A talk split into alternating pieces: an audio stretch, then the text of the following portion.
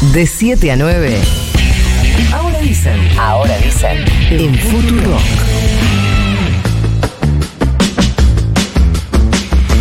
Mira, yo no sé si ella es ventajita, si saca ventajas o no, pero lo que sé es que hizo valer muy fuerte su voz en esta radio, porque hace no mucho Delfi Torres Cabreros dijo, me genera inquietudes ese baño que es un pasillo realmente largo y le pusieron una puerta en el medio del pasillo largo para que no le generara Ah, mira, hace inquietudes. tanto que no voy al baño que no, me- no sé eso. No sabía Yo eso. me la paso haciendo pis acá. Que no voy al baño acá, ¿eh? Sí, sí. Que no quiero que se... que se- Se preocupaba No, toda, la, toda la familia, que se quede tranquila, que esté bien, digamos.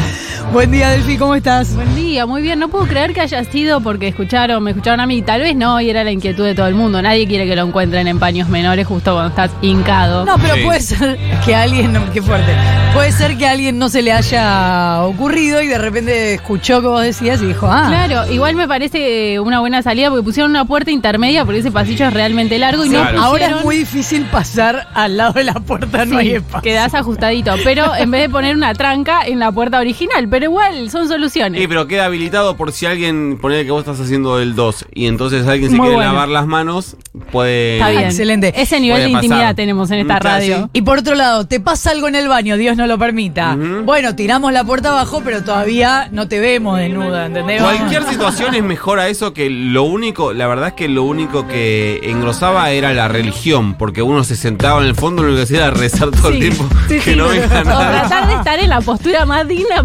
No, pero Ah. igual, o sea, sabiendo eso, quien ya alguna vez transitó por ese baño golpea la puerta, ¿no? Espera. Sí, está pero como- uno a veces está como arrebatado y Sí. No, por favor, chicos. Ponele que te quedaste, te quedaste, estabas cagando, te quedaste durmiendo. te quedaste dormido. El tiempo pasó. Te golpean, nada- o sea, nadie responde porque estás dormido. Te encuentran en Claro. Una situación muy Bueno. indecorosa, la verdad. Delphi, ¿sacás ventajitas de cosas? Eh, estaba pensando cuando sirvo la comida en un plato y en el otro, y bueno, las, las papas más crocantes, ¿a quién se las pones? Sí, claro. Digamos, Claro. uno se hace medio, Tampoco soy boluda. no Sí, se hace medio el boludo y la mejor porción Claro. se la sirve. Y después también esto de, tengo un hermano que es siete años más chico y a los hermanos menores se les saca bastante ventaja, se los chantajea también. Claro. Y me acuerdo que un día estábamos jugando en la pileta y mi hermano se golpeó lo- las paletas contra el borde de la pileta y se cascó un poco la No. paleta. Y me acuerdo que le pagué 50 centavos a cambio de que no, No diga nada. no diga nada. Y en ese momento me pareció un acuerdo justo. Y ahora me lo reclama. Y es como, no, vos en ese momento renunciaste a tu derecho a llevar a la justicia esto. Pero ya no se lo dice a nadie o, o ya. no, todavía se lo dice, como que vos me rompiste un diente y me Ah, ahora pagaste lo 50 dice. centavos. No, pero está bien, entonces valía 50 centavos porque al final lo dijo. En ese momento valió eso. El Era acuerdo guita. fue, fue eso. Era guita, eso es verdad. 11 40 66 000 para que el oyentismo diga en qué cosas son un poquito, un poquito ventajeros. Delphi, vamos con lo tuyo. Bueno, vamos a hablar de las reservas porque estamos en una situación muy complicada. El Banco Central se viene desprendiendo todos los días de un montón de dólares. Ayer fueron 64 millones, eh, el día anterior 80 y pico. En lo que va de julio y agosto son más de 2 mil millones de dólares, lo que es un montón. ¿Y para qué usa estas reservas el Banco Central? Sobre todo para dos cosas para atender los pedidos de compra en el mercado y tratar de mantener a raya la cotización de la divisa, esto que se dice el poder de fuego del Banco Central, que es la manera que tiene de intervenir y evitar o tratar de controlar la cotización del dólar, y también para pagar importaciones, sobre todo de la energía, lo que es una torta de dinero, porque eso ya lo venimos hablando, subió mucho el precio internacional y además nosotros estamos consumiendo mucho, estamos en el peor momento del año en el sentido que hace mucho frío y consumimos un montón de gas y electricidad. Es como tu casa, arre. No, em, recordemos que estamos con una falta escandalosa de dólares y que de repente hay situaciones en las que hay que desembolsar lo que lo poco que hay y listo, chau. Claro, el Banco Central no tiene opción porque es la manera que tiene de intervenir y de maniobrar. Si no tenés que dejar, por ejemplo, que se te dispare la cotización o no tenés que pagar la energía, digamos, no es una opción en este momento. Y el problema es que ya no tiene mucho margen, porque si pensamos las reservas como una alcancía, se está quedando sin fondos, o sea, está cerca de no tener nada más. ¿Por qué? ¿Cómo se cuentan las reservas? Las reservas brutas del Banco Central, que es la cuenta total, rondan los 37 mil millones de dólares. Estas son estimaciones privadas, pero acá hay muchos dólares que no se pueden usar, que no son de disponibilidad inmediata. Están los encajes de los bancos, está muchos préstamos internacionales que no tienen esta disponibilidad, está el swap con China. ¿Por qué son estimaciones privadas? ¿Por qué no conocemos eh, oficialmente cuál es ese número? Bueno, ayer lo dijo el- los bancos centrales no revelan ese tipo de datos, son como datos sen- sensibles de los bancos, sí dan como algunas precisiones y con esos datos las consultoras privadas construyen las estimaciones que no varían tanto, tampoco es que es un dato imposible de reconstruir, pero no es algo que tengan que comunicar abiertamente ellos. Porque la verdad que desde hace rato que, che, se va, che, ya no va a quedar nada, che, y no sabemos bien. Bueno, ahora vamos a ir a eso. Claro. Pero recién hablamos de las reservas brutas. Bueno, hay que mirar las reservas netas porque es lo que efectivamente el central tiene a mano.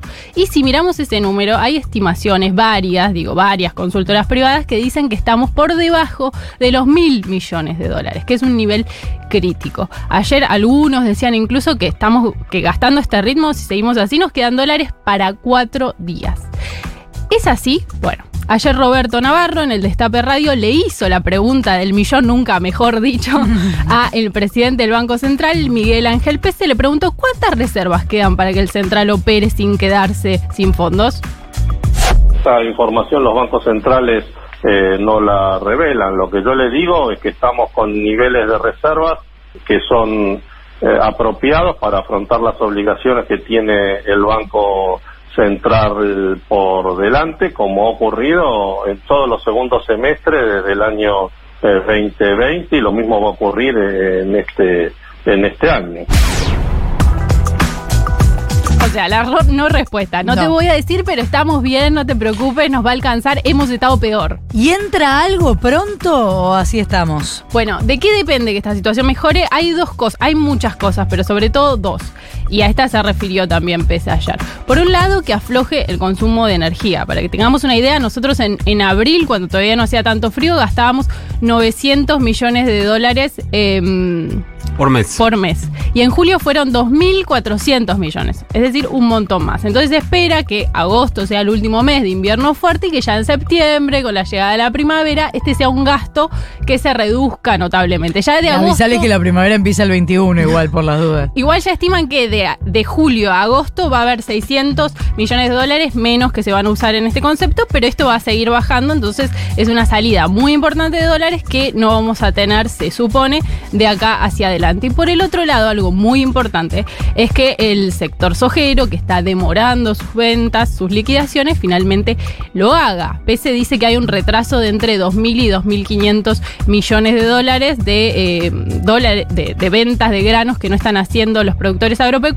Dice que en los próximos meses van a tener que vender o lo van a hacer muy probablemente porque tienen que pagar algunas cosas en pesos si necesitan eh, vender esas cosechas, porque hay plantas procesadoras de soja que para cubrir sus costos, para no entrar en pérdidas, necesitan empezar a procesar más, porque tienen los costos de las nuevas siembras y por la seducción del dólar ceja- soja que hasta ahora no los ha seducido mucho, No. pero se supone que lo van a ampliar, se supone que están trabajando en que eh, sea algo más tentador y que finalmente se adscriban los ojeros y vendan sus cosechas. Pasa que, eh, perdón, el Ministerio de Economía va a tener que hacer algo respecto a eso, que es o anunciar una mejor oferta o aclarar que no va a haber una mejor oferta.